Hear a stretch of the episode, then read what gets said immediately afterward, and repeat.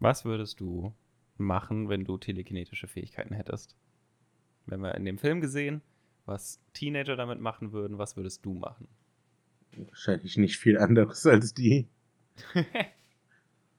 halt auf jeden Fall, jetzt ohne Scheiß mit dem Fliegen und so, dem ganzen Gedöns, würde ich reisen. Also, hm. ganz einfach, weil es dann halt dir wirklich verleisten kannst, mal eben kurz für ein Wochenende, keine Ahnung, nach Hawaii zu fliegen, wie Steven das wollte. Oder nach Nepal. Ja. Einfach, wo es schön ist. Einfach die, ich würde mir ja. dieses Buch, wie ist es hier, äh, 1000 Orte, die du gesehen haben solltest, bevor du stirbst, nehmen und einfach der Reihe nach abarbeiten. Ja, ich glaube, ich würde sehr viel äh, Dinge hin und her fliegen lassen oder Dinge in meine Hand fliegen lassen. Ich würde würd quasi nicht, also ich, ich würde mir nie wieder was holen, sondern einfach nur zu mir fliegen lassen. Ja, das wäre das, was ich auch tun würde und das quasi auch unterbewusst so eine Art, wie so eine Art Fidget Spinner. weißt einfach irgendwas rumfliegen lassen.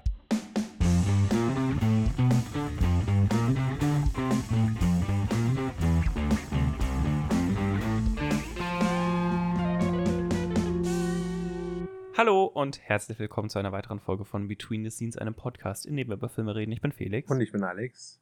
Und heute sprechen wir über einen eindeutig sehr guten Film, nämlich Chronicle. Worum geht es denn darin, Alex? In diesem wirklich nicht guten Film, wie ich finde. Oh nein, Moment, fangen wir anders an. Also Chronicle ist ein Film über eine Gruppe von Jugendlichen, einen Außenseiter, einen freiwillig zurückgezogenen aus dieser ganzen Highschool-Geschichte und den beliebtesten Schüler des Jahrgangs, die auf einer Party so ein Loch im Boden finden und da. Äh, also sie sind draußen in der Natur und da ist ein Loch im Boden. Ja, genau. Also sie sind bei der Party, gehen raus, gehen in so ein Waldstück, finden ein Loch im Boden und da begegnen sie so einem Kristallvieh, was leuchtet. Sie wissen nicht, was es ist, ob das ein Stein ist oder so, aber da bewegen sich auch Sachen drin. Und danach merken sie halt, dass sie telekinetische Fähigkeiten haben. Mm, sie können wenn, wenn sie das zu sehr überanstrengen, kriegen sie Nasenbluten, aber sonst können die Sachen fliegen lassen, auch sich selbst. Ähm, mit der Zeit lernen sie, damit umzugehen. Und je stärker die Kräfte werden, desto mehr können sie damit machen. Und dann haben sie noch so Ideen, ja, wir können ja damit in Urlaub fliegen. Und ja, dann der Außenseiter Andrew, der wird halt zu Hause von seinem Vater geschlagen und so. Und, und seine Mutter liegt im Sterben. Seine Mutter hat Krebs und äh, liegt im Sterben. Und der, ich sag mal, dreht dann so ein bisschen ab, äh, nachdem er auf einmal sehr beliebt wird durch einen Talentwettbewerb. Äh, und dann wieder sehr unbeliebt. Weil er das wollte er, da wollte er halt seine ersten Erfahrungen mit einer Frau machen. Die hat er dann vollgekotzt, weil er normalerweise nicht trinkt. Danach war er wieder sehr unbeliebt und das hat ihn emotional so mitgenommen, dass er den beliebtesten Schüler umbringt mit Blitzen. Aus Versehen. Ja, ja, aus Versehen. Er kann, das, er kann das nicht kontrollieren. Er macht einen Blitzsturm um sich herum und brät den damit. Also, ähm, und dann dreht er komplett am Rad, weil ähm, er muss, soll, er will das Geld besorgen für äh, die Medikamente seiner Mutter, bringt dabei Leute um. Ähm, ja, wer, äh, und jagt eine Tankstelle in die Luft. Dabei kommt er ins Krankenhaus. In der Zeit stirbt die Mutter. Der Vater gibt ihm die Schuld und dann rastet er völlig aus und wird so, sozusagen zu so einem Superschurken, der Seattle zu zerstören droht. Und dann muss der mhm.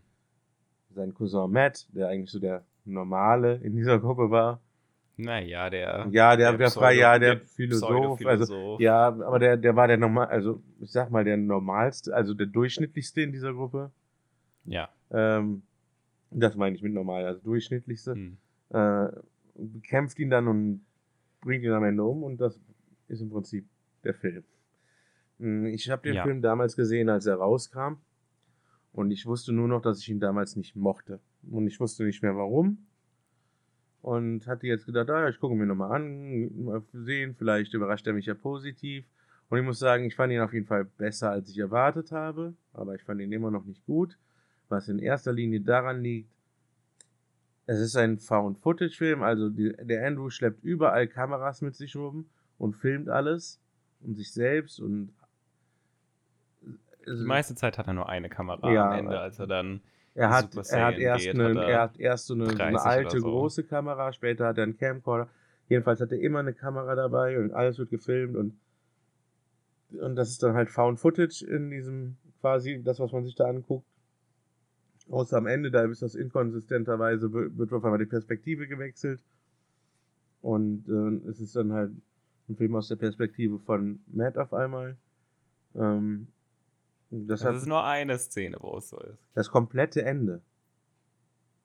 Also, naja, ab, nee, ab, dem, also, also, ab dem Moment, wo er, äh, wo er die, die, äh, erstmal, eigentlich ab dem Moment, wo er die äh, Leute umbringt, weil danach dieses Tankstellen-Ding ist nur noch ähm, Überwachungskamera, dann gibt es Überwachungskamera mhm. im Krankenhaus und ab danach ist alles aus der Sicht von Matt.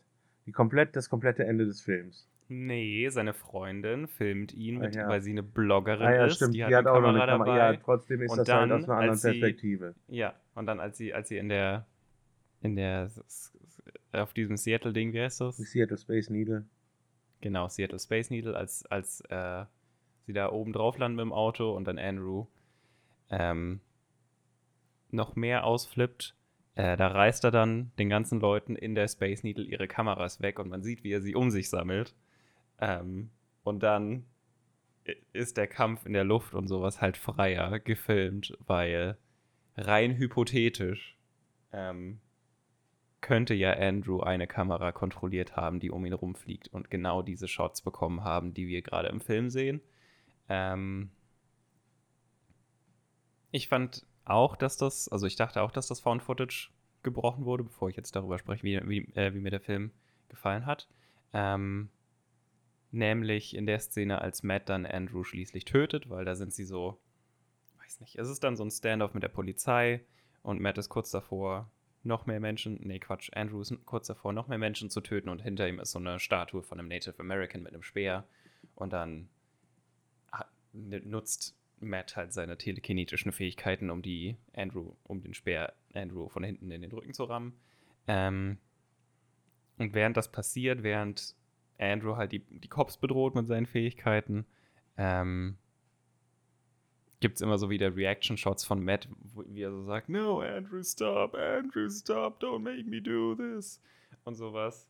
Ähm, und diese Reaction-Shots sind halt, also die wirken nicht wie Found Footage, ähm, und das war für mich so ein bisschen der Bruch des Genres. Aber dann habe ich mir gedacht, ähm, dass das auch irgendwie in den Film, also dass es noch ein anderes Licht auf den Film wirft, wenn man, wenn man überlegt, dass Andrew, der absolute Narzisst, der sich als für den Apex Predator hält und Sachen sagt, wie wenn Löwe eine Gazelle tötet, dann tut sie dem ja auch nicht leid. Oder wenn wir Insekten töten und das da, damit impliziert, dass er sich so fühlt, wenn er Menschen tötet. Ähm, äh, es wirft ja ein interessantes Licht auf ihn, wenn dieser Mensch ähm, dann in seinen, in, in, größter Wut immer noch zwei Kameras, die er te telekinetisch kontrolliert, abstellt, um schön die Reaction-Shots von Matt zu kriegen, seinem Cousin den er, der sein einziger Freund war die längste Zeit. Ähm, ich weiß nicht. Das finde ich, also, das ist so ein bisschen, das möchte ich glauben. Ich möchte glauben, dass es durchgehend Found Footage war und dass er quasi ähm, am Ende immer noch Matt beobachtet hat. Ähm, und was ich von dem Film erwartet hatte, war, weiß nicht, ich wollte wieder ein bisschen ich wollte dieses Gefühl wieder haben von dem Film, weil der Film, der Film gibt mir so ein ganz, ganz bestimmtes Gefühl was irgendwie inzwischen auch so ein bisschen ähm, nostalgisch ist. Ähm, einfach weil ich den Film, keine Ahnung, ich habe ihn nicht gesehen, als er rauskam, sondern so dann 2014, 2015. Und irgendwie einfach der Aufbau des Films, dadurch, dass es so relativ dark anfängt, dann ist aber ein Großteil des Films einfach nur Teenager, wie sie ihre Superkräfte austesten. Und dann ja, ist so die letzte halbe Stunde wieder richtig dark und irgendwie schlimmer als der Anfang. Ähm, das gefällt mir irgendwie richtig gut, weil es gibt mir so alles, was ich, was ich von so einem Film erwarte oder was, was ich wissen möchte über, über diese Superkräfte der, der Jungen, sodass die so, keine Ahnung, ich fand es voll cool, ihn dabei zuzugucken. Also auch, dass sie sich dabei gefilmt haben, wie sie ihre Superkräfte ausprobieren und sowas. Und ähm, ich mochte dieses Mysteriöse, dass man nicht weiß, was sie jetzt dann im Loch gefunden haben im Wald. Ich habe das nicht als Wesen gesehen, sondern als Meteorit immer. Ähm, und ich fand es auch ganz cool, dass sie irgendwie so auf eine mysteriöse Art und Weise miteinander connected sind, weil Matt bekommt zum Beispiel Nasenbluten, wenn, ähm, oder ne, Matt und Steve bekommen Nasenbluten, wenn es Andrew schlecht geht. Deswegen stirbt ja auch Steve in dem Gewitter, weil ähm, Andrew richtig einen richtigen Breakdown hat und dann halt am Himmel fliegt und Steve kommt zu ihm und so, hey Andrew, was ist los? Und er so, wie, wie hast du mich gefunden? Und Steve ist so, ich weiß nicht, meine Nase hat geblutet und ich hab dich rufen hören in meinem Kopf. Ähm, und dann wird er vom Blitz getroffen. Äh, ja, keine Ahnung, ich finde den Film einfach gut. Ich finde, also, er ist gut geschrieben. Es ergibt alles in sich Sinn.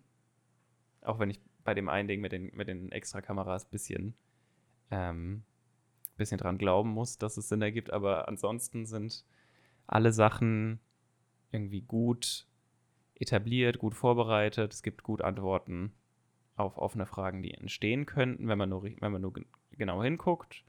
Und sowas mag ich immer sehr gerne. Und das ist irgendwie, ich weiß nicht, ob es ein Comfort-Film ist, aber es ist so. Ich weiß, dass ich, ich weiß, dass ich zufrieden sein werde mit dem Film, wenn ich ihn gucke. Nicht. Und ja. Ich weiß halt auch, dass ich mit meiner Meinung, dass der Film nicht gut ist, äh, relativ alleine da steht. Er hat auch relativ gute Bewertungen, hat das Fünffache seines Budgets wieder eingespielt. Also es liegt wohl tatsächlich an mir, dass ich den Film einfach nicht mag.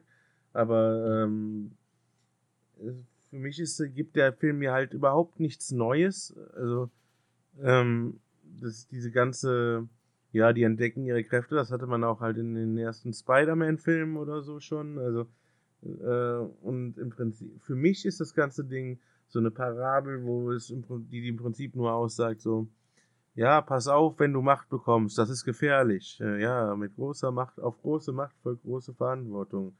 Und hm. äh, wenn du vorher schon zu nichts Nutze warst, bringt dir auch Macht nichts, denn dann wirst du nur noch schlimmer.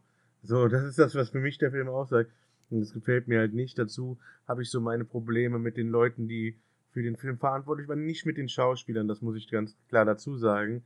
Ähm, gerade die drei Jungs, die da äh, die besten Freunde werden, ähm, das, das, hat mir schon sehr, die, die haben mir sehr gut gefallen.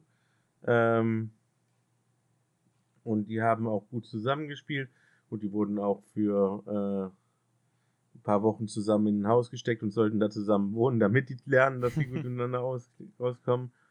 Ähm, ja, ich weiß halt nicht, diese, der Drehbuchautor ist halt, ich sag mal, bestenfalls fragwürdig und äh, ja, das, das hat mir schon so ein bisschen nochmal so ein bisschen den Film schlechter gemacht und auch, ich finde halt, man merkt, dass der Regisseur, der diesen Film gemacht hat, wahrscheinlich zu der Zeit irgendwie gleich alt oder jünger war als die Schauspieler.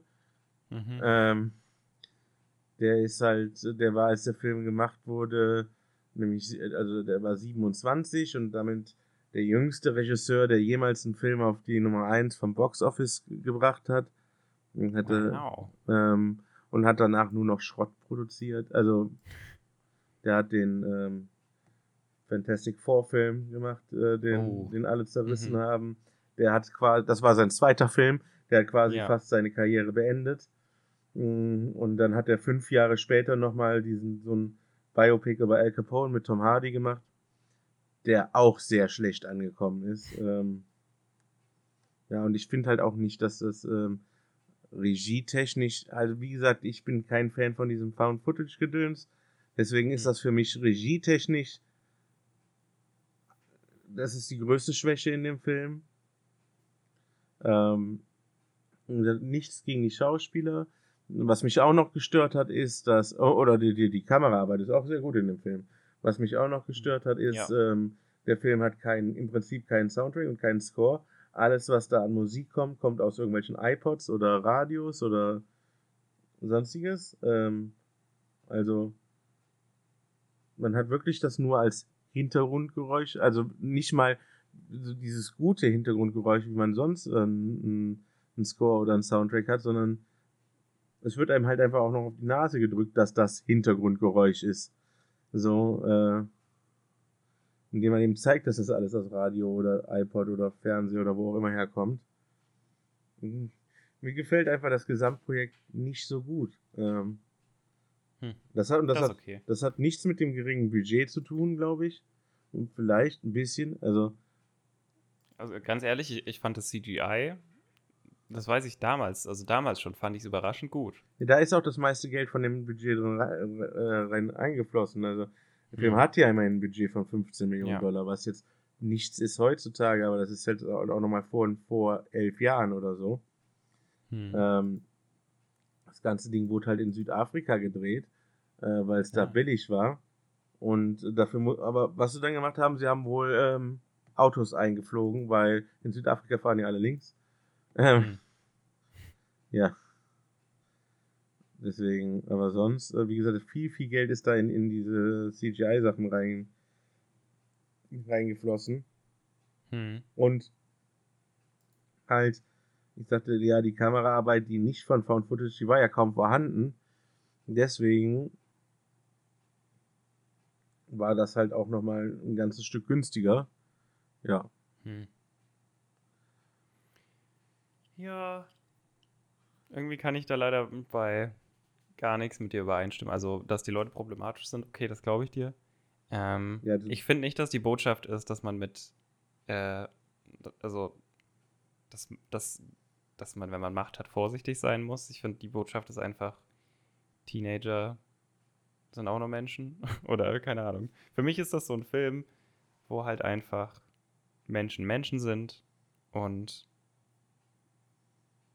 I don't know, ich mag einfach auch die sozialen Interaktionen und alles und ich finde, ich finde, es ist einfach gut geschrieben und gut umgesetzt und sie wussten, was ziehen muss in dem Film, nämlich das CGI, weil wenn es CGI kacke gewesen wäre, dann wäre der ganze Film kacke gewesen, glaube ich, weil es dann nicht glaubwürdig gewesen wäre und das auch so ich meine, darum geht es ja. Es geht ja um die telekinetischen Fähigkeiten. So, wenn sie das verkackt hätten, äh, dann, wie gesagt, wäre der ganze Film auseinandergefallen.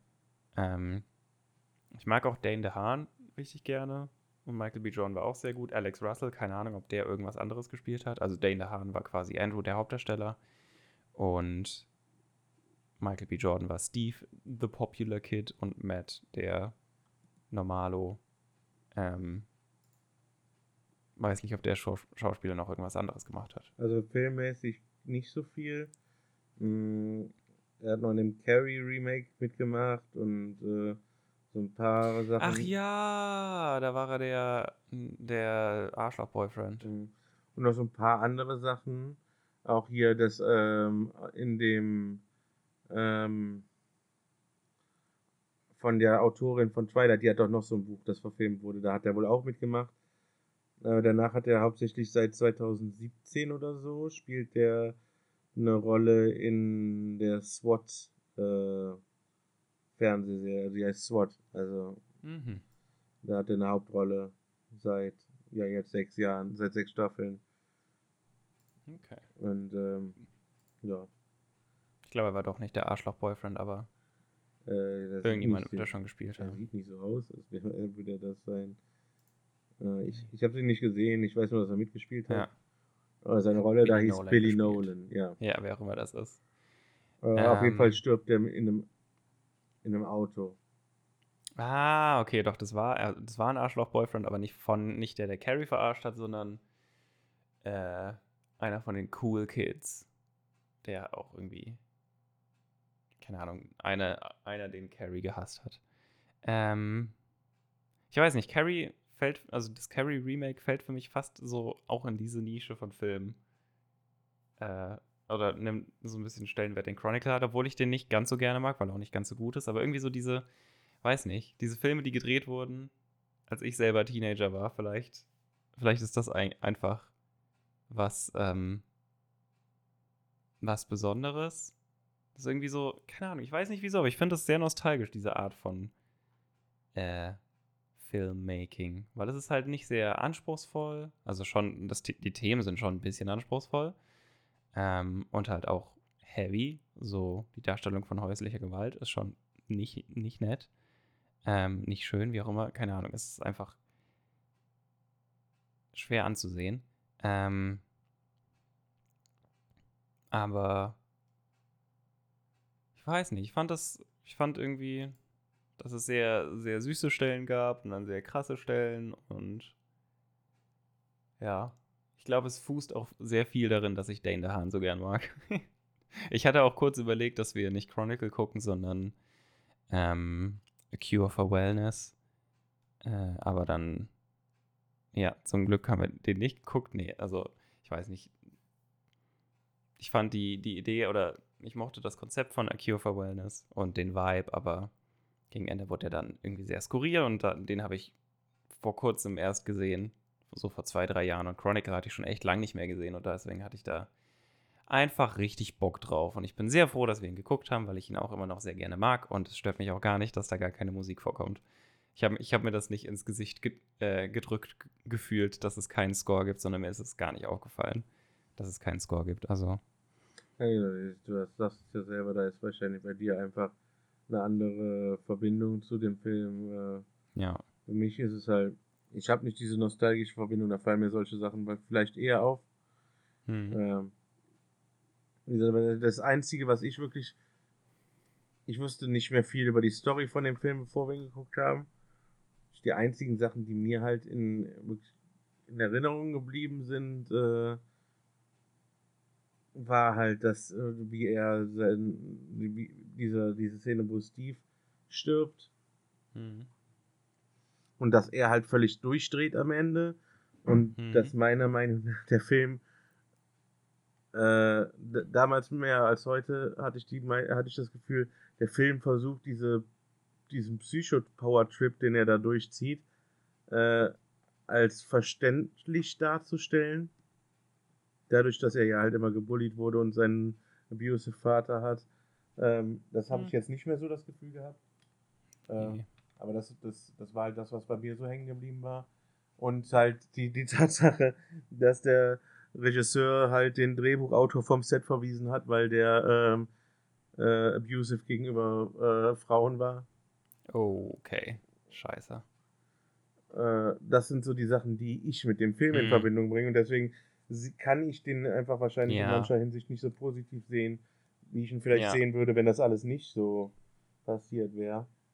Ja, was, was ich halt mit dem Film in Erinnerung oder äh, in Verbindung bringe, ist halt, dass es so, weiß nicht, der hat so ein bisschen die Frage für mich bearbeit äh, bearbeitet, beantwortet, wie halt so Superkräfte auf einem normalen, also auf einem niedrigen Level oder halt im Geheimen aussehen würden. Weil bis, bis, bis zu dem Zeitpunkt hatte ich halt irgendwie von Superhelden oder Superkräften, Fil also Filme über Superkräfte hatte ich immer nur dieses, sie werden direkt zu Superhelden und retten die Welt Ding gesehen. Und ich mochte halt voll gerne, dass sie das einfach nur für sich ausprobieren und einfach Spaß haben und fliegen und was auch immer. Ähm, das, das und Prinzip hat mir auch sehr gut gefallen, ja. Genau, und dass es halt auch so ein bisschen, so ein bisschen edgier war als die ganzen Marvel-Filme, die ich zu der Zeit noch nicht so gerne mochte, glaube ich. Ich weiß es nicht. Das, das so. äh, kann ich nachvollziehen. Ja. Es, es, es, sollte ja ursprünglich noch düsterer werden, der Film. Mhm. Der sollte ja tatsächlich ein R-Rating bekommen oder zumindest, wie heißt das dann, äh, PG-17 oder so.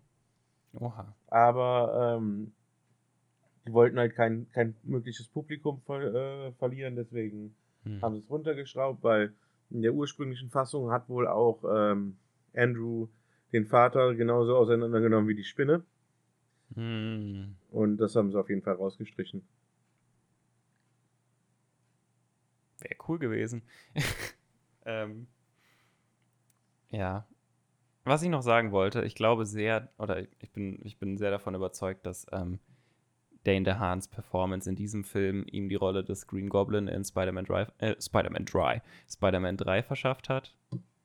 Ähm, weil das, wie er da rumfliegt und ähm, verrückt guckt und sowas, und er auch so schon die Körperhaltung von ähm, vom, vom Green Goblin. Das hat mich sehr an Spider-Man 3 erinnert. Ja, Spider-Man 2, aber sonst stimmt's. Spider-Man 2? Ja, mit Rise of Electro war das. Ähm, oh, stimmt, das war Amazing Spider-Man 2. Okay, genau. komplett durcheinander gehauen. Ah ja, jetzt, jetzt ergibt es Sinn, ja. Aber sehe ich komplett. Ich habe auch in dem Film, weil ich wusste ja, dass er später Harry Osborn spielt. Mhm. Hm. Das war für mich quasi da sehr, sehr gut zu sehen, dass er diese Rolle irgendwann ja. bekommen würde. ja, weil das passt einfach. Mhm. Überhaupt, Dane DeHaan ist ein ziemlich cooler Schauspieler. Hätte nicht gedacht, also, wenn ich hätte eigentlich nicht gedacht, dass der älter ist als ich. Oha. Ähm, drei oder das ist einer dieser Schauspieler, die sehr jung aussehen. Ja, der ist drei oder vier Jahre älter als ich, also der ist schon 40. Also so. Naja, hm. 37, 38, ne? Also. Ähm, aber das hätte ich, hätte ich halt nie gedacht. Wie alt war er dann, als er die Teenager gespielt hat? Oder als er den Kannst Teenager du zurückrechnen. Wie, wie lange ist der Film her? Elf Jahre. Äh, da war er 26, ja. 27 rum. Hm. Und ähm, er ist auch, ja, ja. er war auch da schon, das war, da war er gerade verheiratet mit der, die die Rothaarige gespielt, die er da ähm, auf das Zimmer mitnimmt. Das, ah. ist seine, das ist seine Real-Life-Ehefrau. Wow. Das ist ja peinlo. nee, aber nee, ist ja schön, dass er so eine, so, so eine Szene mit einer vertrauten Person gespielt hat. Ähm, richtig, richtig scheiße von der Pinkhaarigen, dass sie das direkt der ganzen Schule erzählt. Das war Highschool, was erwartest du?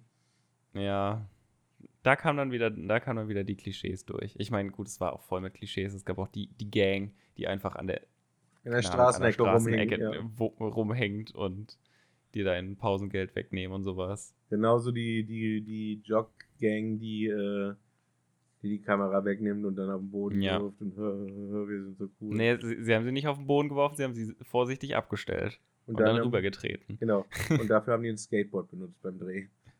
Ha. ja, doch, ich mochte auch, dass es, also es war, ich fand, es war schon sehr viel Liebe zum Detail auch dabei. Es war so, also keine Ahnung, es sind halt so Kleinigkeiten, die mir bei Filmen auf, auffallen, die, und weswegen ich sie dann gerne mag. Zum Beispiel, dass auch die Videoqualität besser wurde. Ähm, beim, beim, Wechsel von der großen Kamera auf den Camcorder. Genau. Ja. Genau, auf den Camcorder. Und dass äh, Andrew gesagt hat, als sie die Höhle erkundet, also als sie angefangen haben, die, die Höhle zu erkunden, irgendwie zu Matt sowas wie, du wirst meine Kamera, oder du machst meine Kamera kaputt oder sowas, oder die, die geht kaputt, ich will da nicht rein. Und dann hat Matt gesagt, ich ach komm, ich kauf dir eine neue. neue. Ja. Und dann hat er ihm eine neue gekauft. Gehe ich mal davon aus, weil er dann irgendwann eine neue hatte. Ich mochte die, die Zeitsprünge, die nicht wirklich erklärt wurden. Ich glaube, was sich hier gerade widerspiegelt, ist ähm, eine ganz bestimmte Art von Medium, die ich sehr gerne mag, nämlich das, wo man sich den Hintergrund selbst zusammenreimen muss. So, das mag ich bei, bei Podcasts sehr gerne. Also bei, bei Fiction-Podcasts. Welcome to Night Vale. Genau, Welcome to Night Vale oder Within the Wires oder The Magnus Archives oder äh, I don't know, Alice isn't dead. Ähm, das ist alles sowas, wo man quasi eine Geschichte erzählt bekommt, aber man muss zwischen den Zeilen lesen oder in dem Fall hören, ähm, um das große Ganze zu verstehen oder es wird einem nur nach und nach offenbart. Und sowas liebe ich halt. Und ich glaube, in dem Film war das auch so ein bisschen, dass quasi man selber als zusehende Person die Lücken füllen musste. Also zum Beispiel dieser erste Zeitsprung, nachdem sie den Meteoriten finden und dann ähm, geht es ja direkt weiter im Film. Es steht nicht irgendwie da 20 Days later oder was auch immer, weil es ist ja Found Footage, ja. sondern wir, wir haben die Szene, wie irgendwie alle Nasenbluten bekommen und dieser Kristall, den sie antatschen, rot wird und ähm, dann ist die nächste Szene, wie sie ihre Superkräfte zeigen. Ja, wie und dann Base sie Baseballs ins Gesicht werfen. Genau, ja. Ähm, und dann reden sie irgendwann drüber, so, wie sind wir da rausgekommen? Keine Ahnung. Und dann gehen sie das Loch nochmal angucken, aber es ist eingestürzt. Und dann sagen sie nochmal, oh, da jetzt ist deine Kamera weg, damit alle auch verstehen, ah, der hat die Kamera da nicht rausgeholt, sondern er hat eine neue bekommen. Deswegen sieht es jetzt anders aus. Ähm, also ja, es ist irgendwie sehr schön. Also dem Found Footage wird geholfen, weil im Dialog so Sachen eingebaut sind, durch die man dann sich den Rest zusammenreimen kann. So irgendwann, irgendwann gibt es auch einfach nebenbei im Auto, glaube ich, eine Unterhaltung, wo Andrew erzählt, ähm, oder wo, wo er Matt irgendwie Digitalkameras erklärt. So, er ist so, nee, nee, das, das, das geht nicht auf Magnetband, das geht einfach direkt in die Kamera. Und dann, und dann filmen sie Steve, wie er irgendwas macht. So, das ist, ich mag einfach sehr gern dieses, ähm, die Kamera wird schon angemacht und deswegen kriegt man noch das Ende von der Unterhaltung mit, die, die läuft oder sowas. Das, es, es wirkt einfach sehr echt und persönlich und deswegen äh, mag ich das sehr gerne. Ja. Ich sage, guckt euch den Film an, falls ihr ihn noch nicht gesehen habt, weil das ist das ein sehr guter Film. also nicht den letzten Teil, aber ich sage das auch, ja. weil jeder soll sich sein eigenes Bild machen. Mhm. Wer nach meinem Bild geht, ähm, verpasst vielleicht Sachen, die gut sind und sie guckt sich dafür eine Menge Schwachsinn an, den ich gut finde. Mhm. Und das ist nicht Sinn der Übung. Ähm, der Film dauert wirklich nicht lange, den kann man ja. gut in einem durchgucken, 85 Minuten. Ähm, Richtig geil. Einfach, wenn man, wenn man von der Arbeit nach Hause kommt und eigentlich schon kaputt ist und bald ins Bett muss, wenn man früh aufstehen muss, kann man den Film trotzdem noch gucken. Meiner Erfahrung nach. Ja, der, der, der, geht, einfach, der geht einfach gut durch. Also ja. gar keine Frage. Ähm, Den guckt man gut weg. Ja. Und wie gesagt, immer ein eigenes Bild machen. Dann äh, kann man da auch in der Diskussion mitreden. äh, ja, was würde es bringen, wenn jetzt jemand sagt, ja, aber Alex hat gesagt, der Film ist schlecht, weil Found Footage. Deswegen gucke ich den nicht. Genau. Ja. Ich meine, es gibt auch schlechte Found-Footage-Filme. Zum Beispiel, welchen haben wir mal zusammen geguckt? Irgendwie. Ähm, ich weiß es nicht mehr. Ich wollte nur dieses, sagen, mir hat Cloverfield dieses, gut gefallen. Ja. Aber. Ähm, okay, den, siehst du, den fand ich doof. Aber auch einfach nur, weil, weil das, weil das Monster-Reveal am Ende kacke war. Ja, gut. Also, weil ich es irgendwie. Aber sonst ist das ja. einer der ganz wenigen Found-Footage-Filme, die ich gut finde. Äh, aber was hm. haben wir noch mal zusammen geguckt? Äh, nee, ich glaube, ich glaub, ich glaub, den haben wir zusammen geguckt und dann war ich am Ende so ein bisschen enttäuscht, aber weil es Spoiler, Aliens mit langen Beinen waren oder was auch immer. Ähm, mhm. ich, ich war einfach ein bisschen von dem sehr, also von dem sehr klassischen ähm, Plot-Twist, es sind Aliens, äh, bisschen enttäuscht, glaube ich. Mhm. I don't know. Ist auch schon eine Weile her, dass wir das geguckt haben. Aber, aber interessant, dass du den Found-Footage-Film magst, der mir direkt einfällt, wenn ich an einen denke, den ich nicht so gut fand. haben wir den damals für einen Podcast geguckt? Nee, den haben wir einfach so geguckt. Ah, okay. Ja.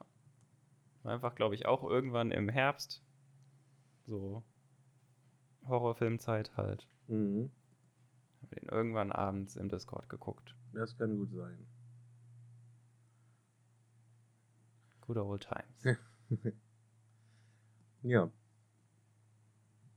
Sonst fällt mir jetzt gerade zum Film selber nichts mehr ein, glaube ich. Mm, mir nur, dass es eine heartbreaking Story ist. Aber. Ja. Es ist halt einfach nicht schön, Menschen leiden zu sehen. Das, da, da zu dem Thema, ja, ich weiß nicht. Also, ich verstehe den, ich verstehe warum. Hm. Aber für mich war es das weniger, weil ich irgendwie nie so den, den, den, den Draht zu, zu äh, Andrew bekommen habe. Hm. Der war mir nicht sympathisch genug, damit ich nachher da irgendwie groß Mitleid gehabt hätte. Hm. Okay. Ja, ich fand es einfach nur, es ist halt tragisch, weil der Film damit beginnt, also, dass Andrew quasi seine Kamera ausprobiert und dann kommt sein Vater rein und will ihn verprügeln und Andrew so, nee, ich habe jetzt eine Kamera, ich werde jetzt alles aufnehmen. Und dann merkt man so, oh, dieser Junge ist verzweifelt. Ja, aber das Problem war dann, er macht nichts. Er macht nichts mit den Aufnahmen. Ja, vielleicht, weil er sich dann doch nicht traut, weil, weil wenn sein Vater weg ist, dann, weiß nicht, kriegt er nicht mal mehr seine Veteranenversicherung oder was auch immer und dann kann niemand die Medikamente für die Mutter zahlen und dann stirbt sie.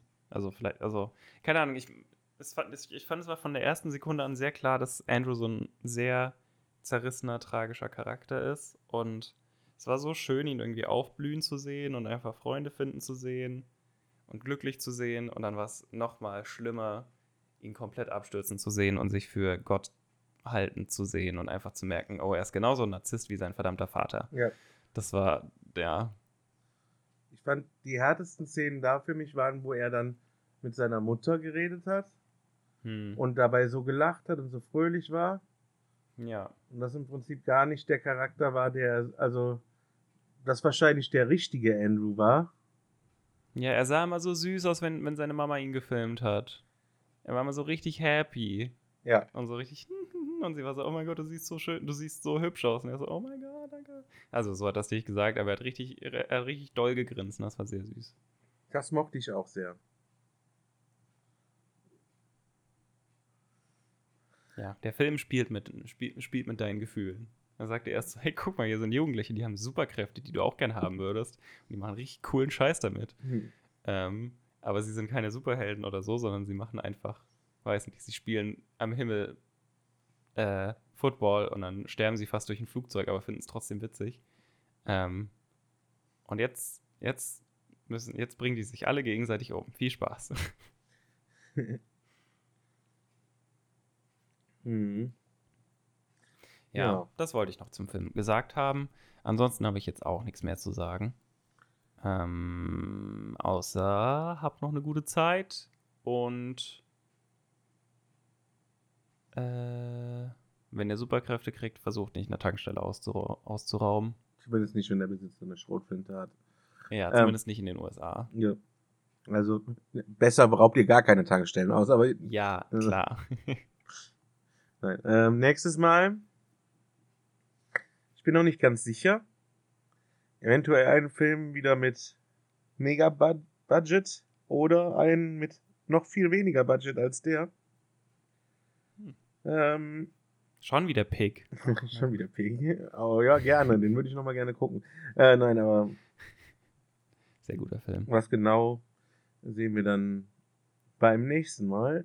Bis dahin, ähm, ja, was, keine Ahnung, äh, wie immer, bewertet den Podcast, gebt ihm fünf Sterne, teilt ihn mit euren Freunden, schreibt uns bei X, was ihr von dem Film haltet, was ihr mit äh, telekinetischen Superkräften machen würdet und was wir uns sonst noch so angucken sollen. Und dann, ach so ja, add podcast-bts auf X. Und dann ähm, hören wir uns beim nächsten Mal wieder bei Between the Scenes.